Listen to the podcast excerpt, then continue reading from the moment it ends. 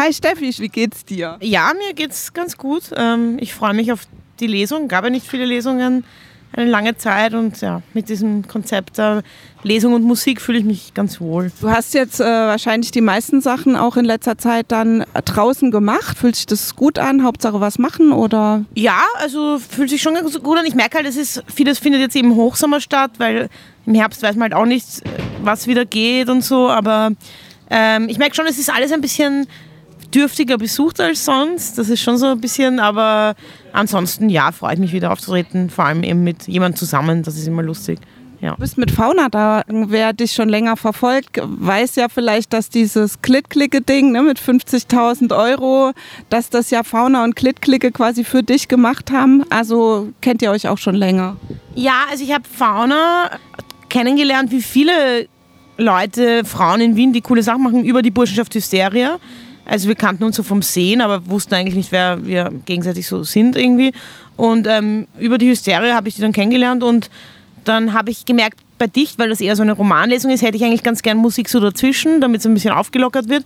Und dann ist mir die Fauna eingefallen und das harmoniert wirklich sehr, sehr gut. Also ja, die macht eher so elektronische Musik, so Produzentin ist sie eigentlich und auf so Clubmusik und legt auf. Aber hier spielt sie ein paar Lieder, wo sie auch Texte dazu hat und ich finde auch ihre Texte sehr witzig irgendwie. Ja. Also wir haben das so recht spontan eine Dramaturgie zusammengestellt, also gar nicht lang damit beschäftigt. Und dann haben wir gemerkt, komischerweise passen auch viele Lieder von ihr ganz zufällig zu irgendwelchen Textpassagen. Und wir haben auch ein ähnliches Aufwachsen. Also wir kommen beide aus Wien, aus der Subkultur. Wir haben beide Schule abgebrochen, haben viele gemeinsame Bekannte äh, haben uns an denselben Orten herumgetrieben. Das Beispiel der, der, Club Das Flex, das war halt früher für Wiener Jugendliche so der Treffpunkt, weil man dort ähm, davor sitzen konnte und Dosenbier trinken konnte. Und das war halt so ein Freiraum, der eigentlich für jede Jugend in meiner Zeit eine Rolle gespielt hat. Und Ran hat da zum Beispiel sehr lange gearbeitet und so. Und ja, da viben wir ganz gut irgendwie so, ja.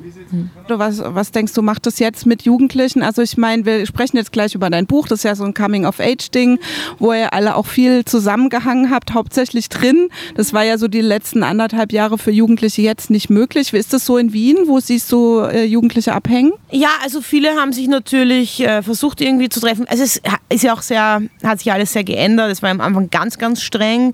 Ja, was ich ganz cool fand eigentlich, weil ich meine, natürlich die Pandemie ist schrecklich, für viele Leute bedeutet das viel Leid, aber manche Sachen fand ich halt auch ganz cool. Zum Beispiel, dass ganz viele Partys improvisiert wurden. Also, dass man so an diesen Freiräumen, die es halt so gibt in einer Stadt, zum Beispiel bei uns ist die Donauinsel, da waren wirklich tausende Partys nebeneinander. Und das kennt man schon, dass Leute so illegale Partys machen. Aber das sind meistens Leute eben aus der Subkultur, aus der Punk-Szene oder so Techno-Szene. Und da haben das plötzlich alle gemacht. Also alle Arten von Jugendkulturen haben plötzlich kleine Partys organisiert und das fand ich dann eigentlich ganz lustig, wie die so improvisieren und ausrasten im öffentlichen Raum. Und gab aber auch Stress bestimmt. Äh, ja, ja, ja, in Wien auch ganz massiv mit der Polizei und so, genau. Ich kann mich noch erinnern, es gab irgendeinen Polizeibericht, dass die Jugendlichen, dass da gleich die Vega, also so die Sondereinheit eingerückt ist und alle Leute eingekesselt und verdrängt und das waren halt echt alle so 15-, 16-Jährige, die nicht mal besonders politisch waren und dann habe ich mir gedacht, boah, das hätte ja die Leila sein können, so die Tochter einer Freundin von mir. Und die hat dann erzählt, ja, ja sie war da und, äh, und das war voll arg und das hat sie noch nie erlebt, dass die Polizei so brutal ist und so. Und äh, genau, hat sie dann, glaube ich, so unabsichtlich, haben sie die dann politisiert. So, ja. ja, dann lass uns doch mal über Dicht sprechen. Das ist ja ein Coming-of-Age-Roman, kann man so sagen. Ne? Also äh, du beschreibst da die Jugend. Ob, ähm, was würdest du der Steffi aus dem Buch heute sagen? Was soll sie genau so machen und was nicht? Ja, ich, ich finde das schon okay irgendwie. Also ich habe zwar viel abgebrochen, also in der Zeit, aber ich war schon noch ein bisschen sorgenlos und irgendwie hatte ich schon so eine Zuversicht, dass ich schon irgendwas kann. Vielleicht würde ich jetzt sagen, überleg dir das mal, mach vielleicht mal eine Therapie oder so. Es wäre vielleicht nicht so schlecht gewesen, aber im Großen und Ganzen bereue ich dann nichts. So, das waren alles Erfahrungen, die einem irgendwie geprägt haben. Es geht sehr stark um Michael, das ist so ein älterer Mann, der Alkoholiker ist und bei dem wir Jugendliche uns immer treffen können. Und ich muss schon dazu sagen, dass der mich sehr künstlerisch eigentlich sehr geprägt hat. Also dadurch, dass der so sprachverliebt war und so vor sich hergeschwurbelt hat, irgendwelche Fantasiesachen, habe ich auch irgendwie eine Liebe zur Sprache, die ich eh immer schon irgendwo hatte, aber äh, die, die wurde da auch irgendwie nochmal wie gefördert, halt nicht zielgerichtet, der ist jetzt nicht gekommen und wollte uns fördern, das war einfach ein Alki, aber, aber ja, es können auch ähm, schräge Figuren sehr fördern, auch auf ihre Art. Ja, und künstlerisch ja auch, hat er dich ja auch ermutigt sozusagen. Ja, genau. Es war auf jeden Fall, es war einfach ein Freiraum, den wir sonst nicht so hatten, in, weil in der Schule, der ich war und so, genau. Du hast jetzt den Michi schon genannt. Das ist ja auch so ein Stück weit der rote Faden im Buch. Beschreib doch mal den Michi noch ein bisschen näher. Ja, also ähm, ich bin ja, war ja an sich nie so ambitioniert, was Langes zu schreiben. Also ich sehe gar nicht so, hatte nie so das Bedürfnis. Aber ich habe eben ganz viele Tagebucheinträge aus meiner Jugend und ich dachte mir schon, die würde ich schon gern aufarbeiten, weil ich bin zum Beispiel, ich meinen Freundeskreis, den ich jetzt habe, der mir noch sehr nahe steht, immer noch. Wir alle haben uns kennengelernt dadurch, dass wir uns immer bei diesem Michi getroffen haben. Und dieser Michi, das war halt so ein, ja, Tagedieb kann man sagen, so ein bisschen ein Asi, der halt irgendwie ja nur geschnorrt hat und nur getrunken hat und nicht gearbeitet hat und aber alle immer in seine Wohnung eingeladen hat und da, dort konnten wir uns halt immer treffen. Und er war schon sehr intelligent und sehr künstlerisch von seinem Wesen, aber schon auch eigentlich verrückt, eigentlich auch depressiv und eigentlich auch schwerer Alkoholiker. Genau. Aber dadurch, dass der uns diesen Freiraum in seiner Wohnung gegeben hat, sind eben so verschiedenste Leute hingegangen, eben Jugendliche, die so ein bisschen ja, nicht so mainstreamig drauf waren und aber auch seine verrückten 50-jährigen alten Männerfreunde, die dort halt regelmäßig irgendwelche Psychosen hatten. Und das war eben diese schräge Symbiose von diesem von dieser Wohnung eben und über die wollte ich schon immer gern schreiben, weil auch meine Freunde und ich auch immer noch gern sehr viele Anekdoten über die Zeit austauschen oder auch anderen Leuten, die uns dann fragen, woher kennt ihr euch eigentlich, sehr gern von mich hier erzählen und von der Wohnung und deswegen wollte ich das auch in Buchform mal machen, genau. Und ähm, also gab es da so keinen Moment, wo du gedacht hast, das ist jetzt irgendwie komisch, mit einem älteren Mann mitzugehen? Also es klingt jetzt so ein bisschen bewahrpädagogisch, aber vielleicht weißt du, was ich meine?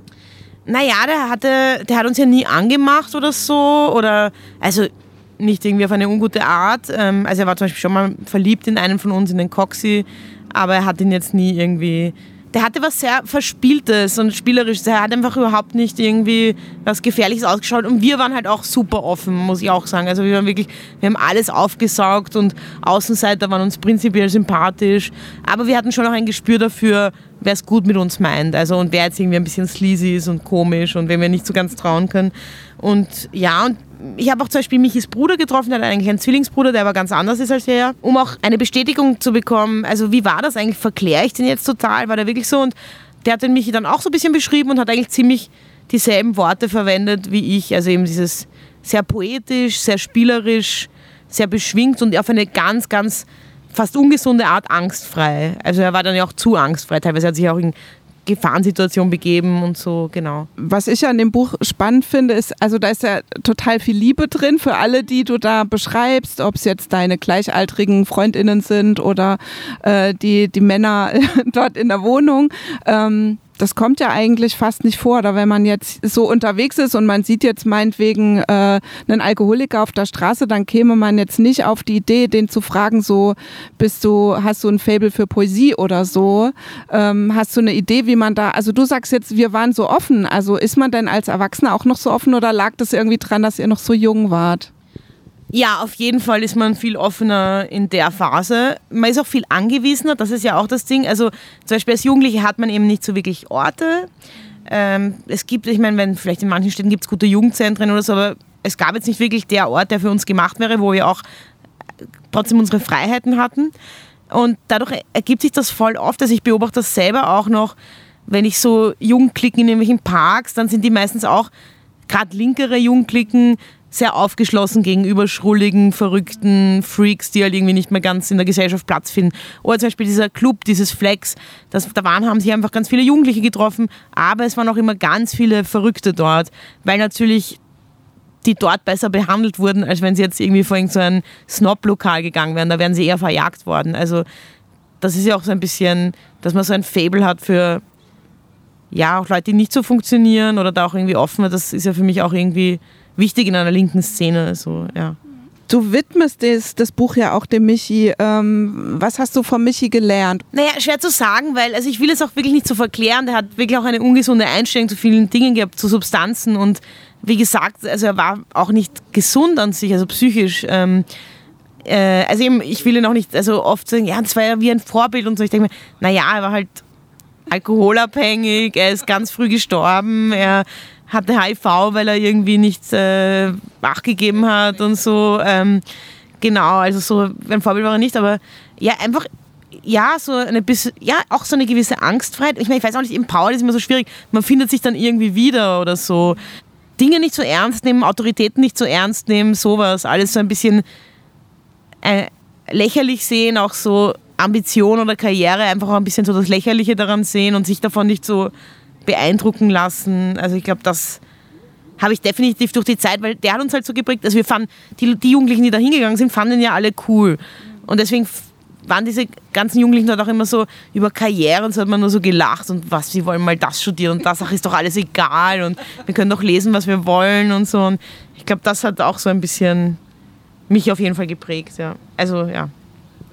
Ein paar haben es trotzdem zu was gebracht, aber ja, im Großen und Ganzen ist schon sehr eben so antikarrieristisch war das immer alles ist das Buch denn jetzt eigentlich eine Biografie oder nicht? Also zumindest weiß ich es nicht so genau, ähm, aber wenn jetzt sozusagen Tagebucheinträge sozusagen die Inspiration waren, inwieweit ist es das wirklich und äh, was hat dir am meisten Spaß gemacht eigentlich an dem Buch? Naja, Spaß gemacht, ich fand schon ultra anstrengend ähm, zu schreiben, weil ich jemand bin, also was ja viele Autoren sehr gut können, ist sich wirklich vertiefen und fokussieren und zurückziehen und lange an etwas arbeiten das ist überhaupt nicht mein Ding. Das ist etwas, was mir wahnsinnig schwer fällt. Also ich habe schon sehr gelitten. Ich war dann froh, wie es fertig war einfach. Aber ja, jetzt habe ich den Faden verloren. Ah, wie biografisch es ist.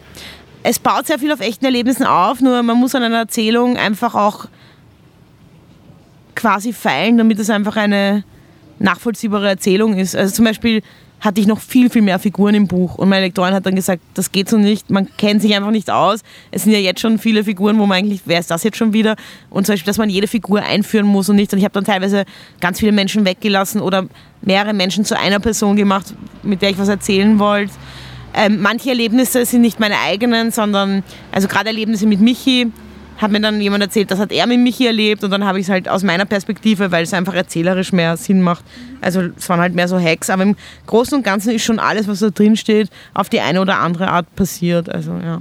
Also ich mag ja diese Szenen, wo du die Rauschzustände beschreibst, egal ob das jetzt vom Verliebtsein ist und du kleine Zebras siehst auf mhm. grünen Wiesen oder so, ähm, oder die LSD-Beschreibung finde ich auch sehr, sehr lustig oder auch, ja, was ist denn so deine Lieblingsdroge? Kannst du das so sagen? Äh, schwer zu sagen, also jetzt, wo ich älter bin.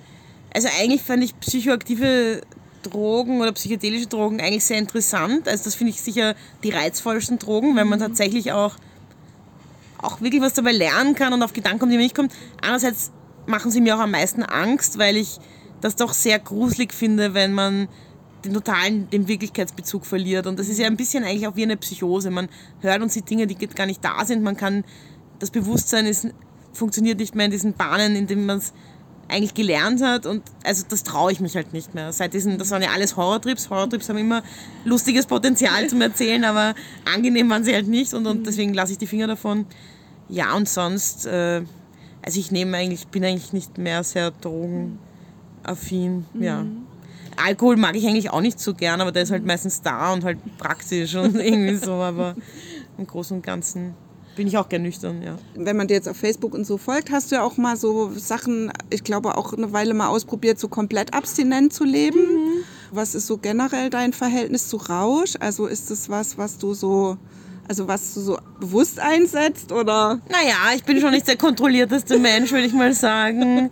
Also deswegen versuche ich dann auch immer wieder äh, mal mich zusammenzureißen. Ja, ich meine, prinzipiell werte ich Rausch nicht ab. Es ist halt immer eine Frage des Umgangs und ähm, ja, es hat, hat, natürlich auch viele problematische Ebenen, mhm. gerade Alkohol in der Gesellschaft. Also es war auch, wenn ich so Abstinenz war, es wirklich schwierig, dass einem wirklich ununterbrochen jemand zum Trinken eigentlich mhm. überreden will. Also auf Lesungen oder auch ähm, ständig hat mir jemand Alkoholflaschen geschenkt für irgendwas mhm. und also das, das, das, findet man dann so erst so richtig absurd. Aber natürlich hat Rausch auch seinen Sinn. Also ich finde zum Beispiel an Alkoholräuschen schon irgendwie auch lustig, dass die Menschen wie so auf eine Reise miteinander gehen. Also zum Beispiel, man braucht eigentlich ziemlich lang, um jemanden kennenzulernen, aber in einem gewissen Alter, weil man nicht mehr so viele Erlebnisse teilt, auch aus Zeitgründen einfach und alles nicht mehr so neu ist. Aber wenn man sich mal so richtig angesoffen hat mit einer Person zu zweit, dann verbindet das einem gleich so. Also es geht einfach das Soziale natürlich auf gewisse Art, wird irrsinnig beschleunigt, weil beide sind enthemmt und, und erzählen sich vielleicht peinliche Sachen und das bindet einem dann schon aneinander. Also mhm. das finde ich dann schon wieder ganz praktisch. Ja, Dialekt. Ähm, ich meine, als Wienerin ist klar, ähm, äh, sozusagen, dass du eh Dialekt sprichst und so weiter.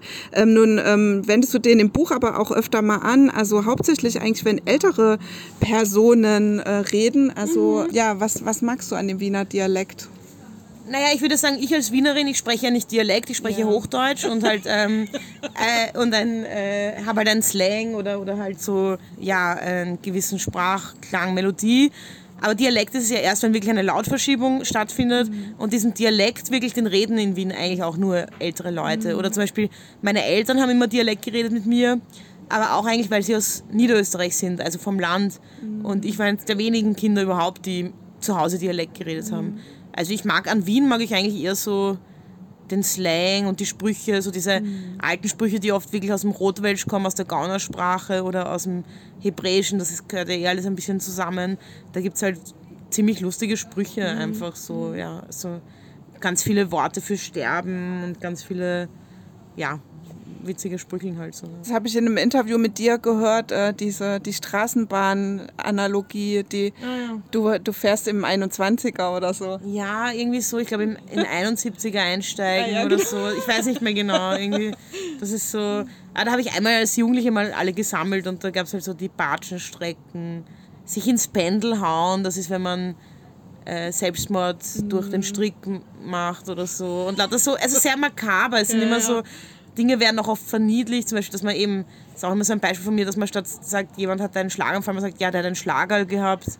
Oft sehr harte Dinge irgendwie so verniedlicht werden und ja, so eine gewisse Schwärze ist da auch schon in diesen Sprüchen mhm. drin irgendwie. Ja. Mhm.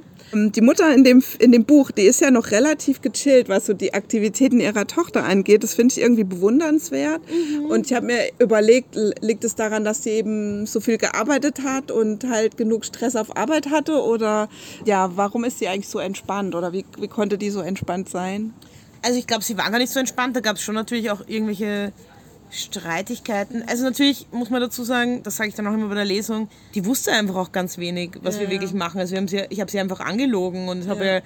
die dachte halt, ich bin bei einer Freundin und nicht, ich bin beim alten Alkoholiker mit lauter psychisch Kranken und Drogensüchtigen. Ich meine, da bin ich dann manchmal offener geworden. Und irgendwann hat sie auch einfach resigniert. Also ich hatte das Gefühl, sie war da auch eben recht pragmatisch und meinte eben so, sie, wusste, sie dachte halt, wenn sie jetzt die Urszene macht, ich werde das mhm. sowieso alles machen. Ich werde dann äh, reise ich halt aus und so. Und damit hatte sie ja eigentlich auch recht. Also mhm. es war dann eher so, ja, sie ist halt da und sie, ich kann mhm. halt immer mhm. kommen und so, aber wenn sie mir jetzt alles so verbietet, dann ja. Aber ich muss auch dazu sagen, die ist halt viel, hat eine harte Kindheit, ist sehr streng aufgewachsen und wollte wahrscheinlich auch ein bisschen was anderes machen ja, und einen äh, lockeren Umgang.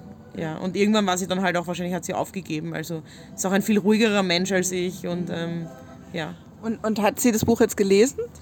Ja, mh, und sie hat gemeint, war schon ziemlich hart, ja. ja. Also ich dachte mir, jetzt geht's ja, weil jetzt ist ja alles gut quasi ja, und ich verdiene schon mein Geld und, und lebe mein Leben. Aber ich meine, na, das war schon sehr, sehr hart auch, ja. Mhm. Ja, ich kann mir auch vorstellen, weil sie ja vielleicht dann auch so im Nachhinein denkt, so hätte ich vielleicht doch irgendwas, aber gut. Ja, aber ich denke mir, das ist ja alles gut ja gegangen. So von der Position aus kann man es ja. Also wenn ich jetzt irgendwie ja, äh, auf der, in der Entzugsklinik wäre, wär, ich, hätte ich das Buch vielleicht nicht geschrieben. Ja. ähm, ja, das Buch handelt ja auch viel von Solidarität. Also Kippen besorgen, gemeinsam mhm. Drogen nehmen, aufeinander aufpassen und so weiter. Wie wichtig war das für dich in der Zeit? Oder ist es auch heute noch? Ja, also das war damals wichtig und ist auch heute für mich mhm. sehr wichtig. Also so eben, ich bin schon ein sehr gemeinschaftlich orientierter Mensch und mir ist das auch sehr wichtig, so Loyalität und äh, aufeinander schauen und, und den anderen irgendwie mitnehmen und ja. Also das war für uns auch so selbstverständlich. Ich finde das zum Beispiel total schrecklich, wenn ich Jugendliche sehe und da ist jemand ganz betrunken und die lassen den sitzen oder so. Da denke ich mir so, das hätten wir nie gemacht. Das ist einfach also es war auch schon ein bisschen geprägt durch diese Freundin, die auch so eine totale idealistische Strenge immer hatte in so Gruppendingen, weil sie so viele Geschwister hatte. So, nein, das macht man nicht und nein, das teilt man jetzt aber und so. Und aber das fand ich auch wichtig, also das finde ich immer noch wichtig. Also, ja. Ja. Ja, und auch dieses Safer Drug Use, wo du halt sagst, so hier, ich würde das gerne mal ausprobieren, aber welche Freundin ist bei mir in der Nähe und wer passt auf und ja, so. Und ja, schreibst ja dann auch, dass da ein Typ dazukommt, der eigentlich übelst besoffen ist mhm. und den euren Rausch gerade gar nicht versteht und so. Ja. nee, das finde ich echt, äh, fand ich mhm. echt auch schön an dem Buch. Ja, apropos Solidarität, also du hast auch zu Beginn des Gesprächs schon die Hysterie erwähnt, das Matriarchat und so weiter. Wie ist der aktuelle Stand? nee, auch durch Covid ist die Hysterie natürlich auch ein bisschen aus der Öffentlichkeit verschwunden, wie so alles. Und, ähm, aber das Netzwerk ist immer noch sehr aktiv. Ja, also ja. ja, da ergeben sich immer wieder neue Kooperationen oder was auch immer. Ja, Ja. Genau. Ähm, was ist denn generell, sind denn die Themen in Österreich gerade, die das Matriarchat auf dem Schirm haben muss? Ja, ist halt schwierig, nicht, dass die FPÖ ist halt weg. Die war natürlich ein ziemlich äh, einfacheres Angriffsziel. So Leute wie Kurz, die sich halt winden und irgendwie so harmlos geben, in Wirklichkeit aber eine rechtere Politik machen als die AfD teilweise. Die sind oft schwieriger, die sind so schlüpfrig irgendwie, so allglatt und ähm, ja, die muss man natürlich auch wegbekommen, auf jeden Fall. Ja. Äh, Stefanie Sargnagel, der Film. Du spielst da in einer Mockumentary, Men- Mo- Mockumentary über dich, dich selbst oder ja, wie, wie war das so? Also wie war das so, sich selbst oder sich selbst nicht zu spielen? Äh, ja, es war schon eine Herausforderung, weil das Skript habe nicht ich geschrieben, sondern ein Regieduo und ich habe mich da eigentlich eingelassen auf dieses Projekt. Das heißt natürlich jetzt Sargnagel, der Film ist aber jetzt nicht von mir geschrieben worden, aber es war eine interessante Arbeit, also ich habe als Neugierde auch zugesagt, weil ähm, es war ganz angenehm auf einem Filmset zu arbeiten als Abwechslung zu diesem Buchschreibeprozess, wo man eben sehr auf sich selbst zurückgeworfen ist. Auf einem Filmset wird man sehr angeleitet und sehr, äh, ja, man wird einem ständig gesagt, was man als nächstes zu tun hat. Und das war eigentlich so ein bisschen Erholung von diesem Buchschreib-Ding. Genau wie der Film ist, es ist sehr unterschiedlich. Ich bekomme sehr unterschiedliche Reaktionen. Ich weiß selbst nicht genau, was ich darüber denke, aber jetzt ist er draußen, jetzt kann man sich mehr ändern. Genau, und du hast, die, hast immer noch die, die rote Kappe auf, was mich so irritiert, weil die hast du ja eigentlich schon lange so abgelegt, oder? Ja, das wollten die, wollte die Regie so und ich dachte mir, ja, ist vielleicht auch nicht schlecht, wenn es das schafft vielleicht doch auch ein bisschen Distanz. Ich weiß nicht genau. Zu meinem echten Ich. Okay, ähm, ja, Steffi, was steht jetzt bei dir noch an im, im Herbst? Gibt's, gibt's noch, also ich meine, eine Nachfolge von Dicht oder was ist ein neues Schreibprojekt? Also ein Schreibprojekt habe ich jetzt gar nicht äh, so im Petto. Es gibt auch gar nichts, was ich jetzt groß erzählen wollte. Das war immer der Langtext, den ich erzählen wollte. Natürlich, die Verlage machen schon ein bisschen Druck, weil wenn etwas gut funktioniert, das Buch läuft ganz gut, äh, wollen sie natürlich bald nachschießen. Aber eigentlich, ähm, ich habe den Lockdown sehr genossen und fand auch dieses Nichtstun sehr, sehr angenehm. Und jetzt mache ich mal die Lesungen, die ich in den letzten halb, eineinhalb Jahren nicht machen konnte. und auch mit den Legends, mit Christiane Rösinger und Ja, Denise, ja. äh, werde ich wieder auf Tour gehen und, und dann schauen wir mal. Ja. Vielleicht fange ich an zu töpfern oder so. Ja. Dann vielen Dank für das Interview.